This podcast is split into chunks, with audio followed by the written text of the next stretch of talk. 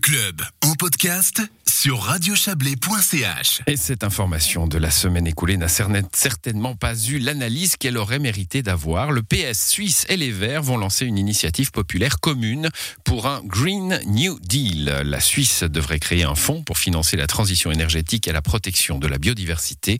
À 20 mois des élections fédérales, PS et Verts marcheraient-ils main dans la main? C'est le thème de la chronique des pas perdus avec notre correspondant parlementaire à Berne, Serge Jubin.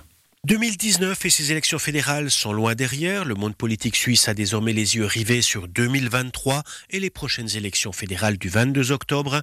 Socialistes et Verts devraient s'y disputer la place de leader de la gauche.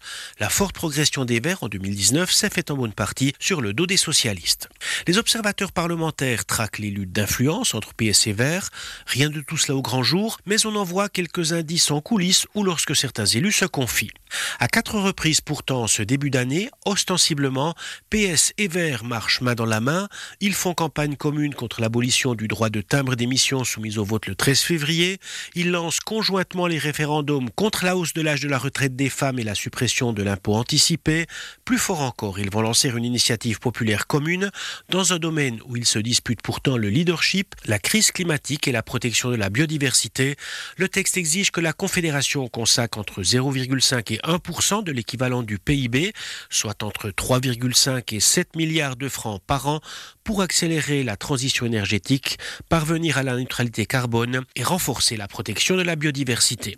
PS et Verts resteront-ils ainsi main dans la main ces 20 prochains mois?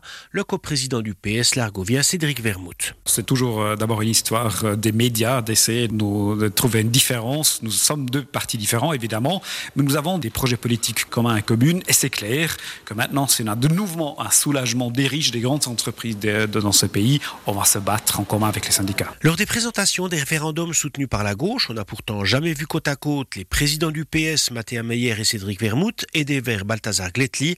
Est-ce là qu'il y a chicane Cédric Vermouth? Non, entre le président, on essaye d'avoir un, un peu un équilibre dans les agendas. C'est exactement pour ces raisons. On n'est pas obligé de toujours venir avec les présidents. Mais c'est important qu'un président de parti soit là à chaque conférence de presse pour clarifier aussi l'importance pour les deux partis. Décidément, les indices qu'il y aurait compétition entre Verts et socialistes restent au stade des indices. Mais ces 20 prochains mois, on sera forcément attentif à ce qui pourrait opposer les deux partis de gauche. Les occasions ne manqueront pas.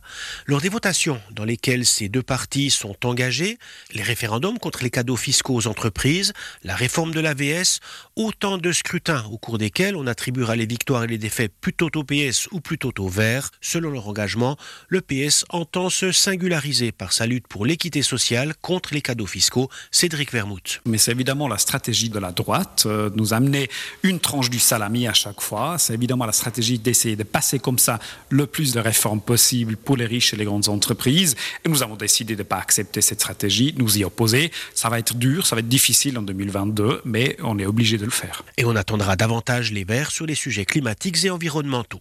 Cette supposée guéguerre vers PS risque toutefois de demeurer stérile tant que la gauche restera minoritaire.